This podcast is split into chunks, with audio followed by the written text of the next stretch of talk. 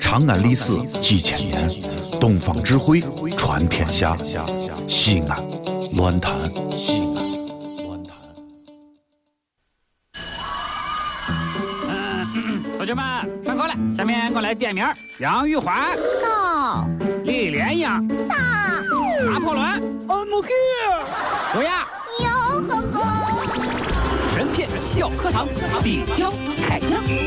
都别说话了。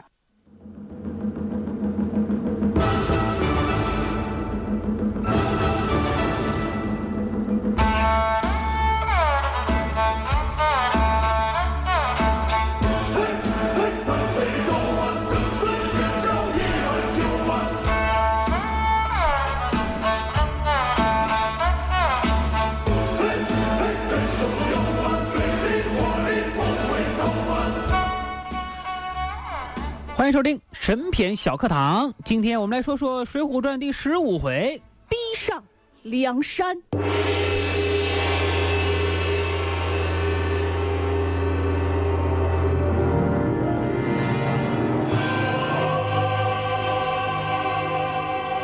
起火啦！哎呀，哎呀，你吓死人了！话说，啊这大火烧了边防军队的草料场，林冲噼里啪啦杀了三个人，噼里啪啦放鞭炮。别怕。哎呀，林冲是个人家办喜事呢，放鞭炮炮管，然后这官府呢就悬赏三千贯，这可了不得呀，约合人民币多少钱呢？九十万呀，哇哦，这辈子赚不到捉拿林冲，九十万捉拿林冲。哎呀，这哎你哎呀什么呀？又不是你掏。不是，我就说我当时我不知道林冲的踪迹，不然我就曝光了。啊然后这林冲就走了呗。走了呀，林冲走不是那么容易走的呀，嗯是因为在柴进的资助之下，嗯，林冲去梁山泊入伙，落草为寇，当了强盗。但是梁山泊当时头领是谁啊？可不是宋江，不是晁盖，是谁啊？嗯王伦。王伦嘛，一开始啊，王伦不愿意收留林冲，哎呀你你对不对？没有房间，嗯，没有房间没了，没有房，听不到。是梁山泊酒店呢，没有房间，真是。嗯他就对林冲说这么一番话：嗯，既然如此，哎呦我去。你若有心入伙哎，来，你你 就是啊你是公公了，啊，他他们俩是一个气质，你就把一个投名状来好不好？呃，投名状啊，投名，状啊，就是叫林冲下山去杀一个人，对，呃，得证明你是诚心的呀。哎，证明你是有能力的。林冲，我刚杀三个，呃啊，噼里啪啦嘛。这不行，你得现杀呀，要不然不新鲜。哎呦我去，你干什么你？但是我跟你说啊，嗯，这个电视剧啊，跟这原著上不一样。在一般印象里头啊，王伦是百般刁难林冲，叫林冲去，林冲这么善良的人去杀一个和自己素不相识又无冤无仇的过路人。电视里放的是林冲下山来遇到一个过路老太婆和一个不到十岁的碎娃，哎呀，他们哭的是叫人心碎。林冲实在是不忍心下手，把他们放走了。嗯，没有得到投名状啊，当时王伦看不起他。但是这个电视里的林冲啊，他是善良的，是有恻隐之心的。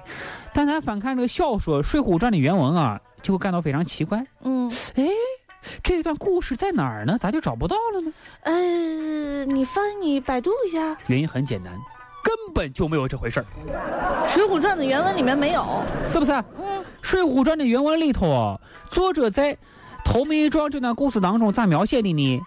当王伦叫林冲去杀一个和自己素不相识又无冤无仇的路人时，林冲并没有大家想象中那种非常为难的表情。林冲只是爽快的说了两个字 儿好的，嗯嗯，林冲说：“哈哈，这事也不难。”林冲便下山去等，只怕没人过。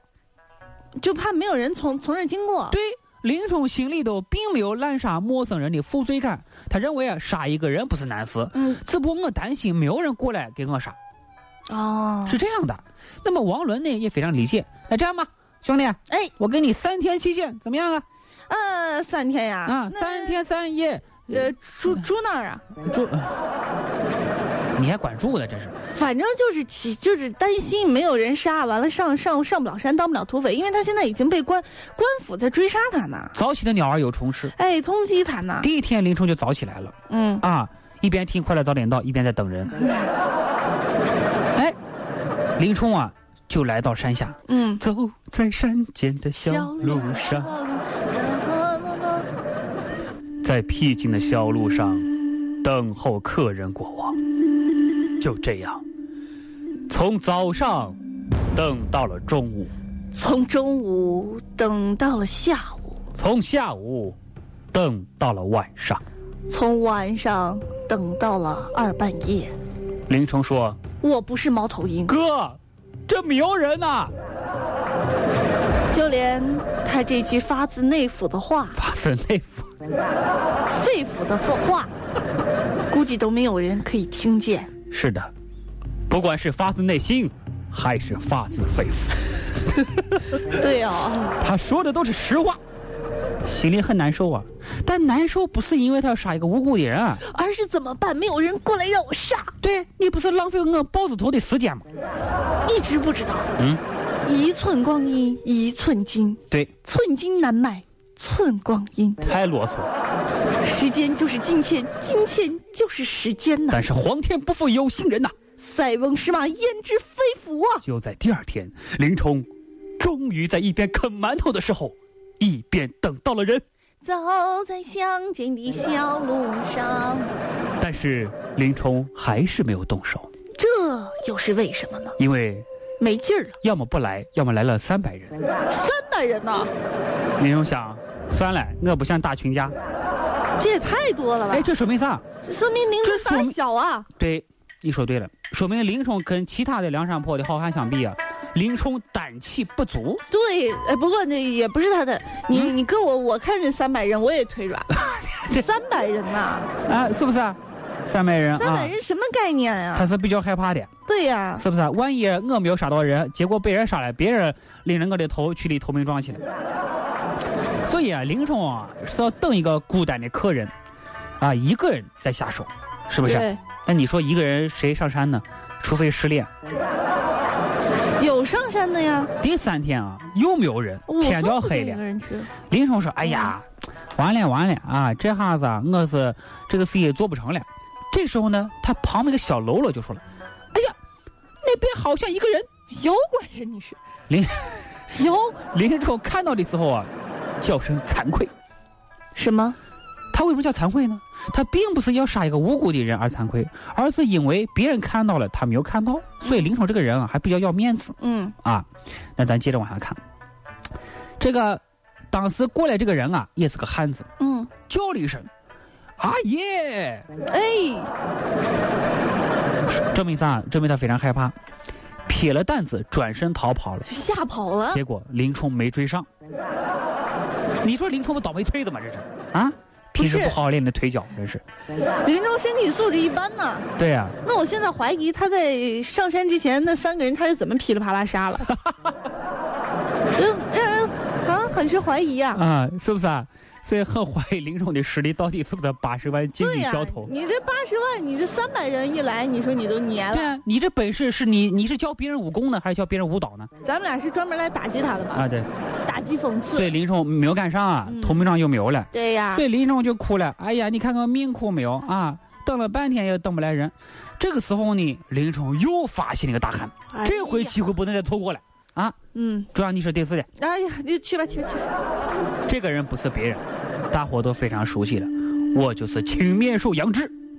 啊，杨志来了。但是林冲不认得呀，啊，哎，你那么大一颗痣，你不认得我？的嗨，真是哎，等一下，啊杨志这个时候不是去运什么花岗石了吗？啊，就路过这里了嘛，啊，就见到他了。林冲就说了四个字儿，嗯，你是谁呀、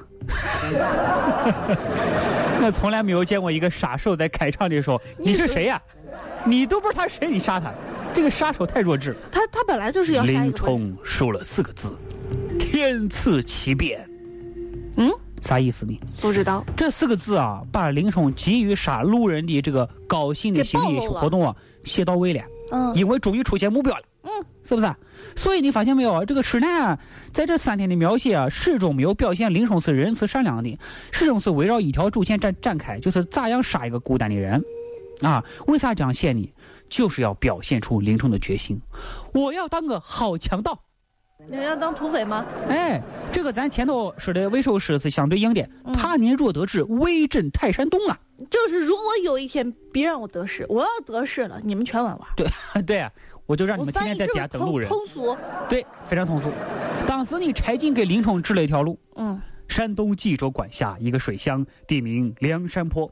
哎，这个时候我们是第一次在《水浒传》里发现，梁山泊是在山东冀州啊。嗯那么这山个东啊，啊山东是啊阿，从啊，那这这嗨这这，林冲呢虽然都功名已经绝望了，但是不改人家的志愿没有消失。哼，老哥，我混不成白道，我还混不成黑道吗？你可以，我京师待不下去，我还在山东还待不下去吗？你可以，只要你习得惯得了那葱味儿，那就。习得惯得了葱味儿。于是他就来到了小吉的故乡。所以啊，林冲没有潜回京师杀高俅报仇的想法，而是借酒喜事，说他年若得志，威震泰山东。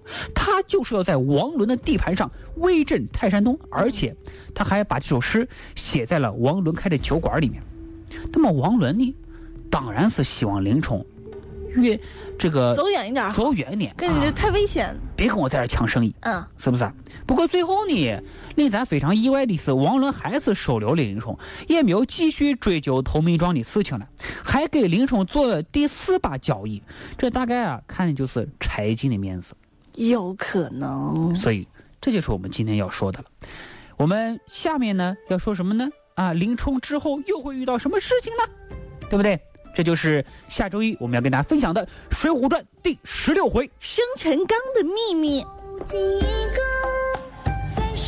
好了，那么在这里呢，我们看到我们有一位热心的乔先生啊，我们的听众给我们提供了说，西同高速往铜川方向刚出张家堡转盘的时候，车流量是比较大的，希望各位能够小心慢行。那今天是周末了，也祝各位周末愉快，咱们周一见吧。再见。为什么谁都爱？梦里乾坤大，豪杰情意多。星星们为何在闪烁？天罡说往事，碧山泪婆娑。英雄谈笑，演绎生活。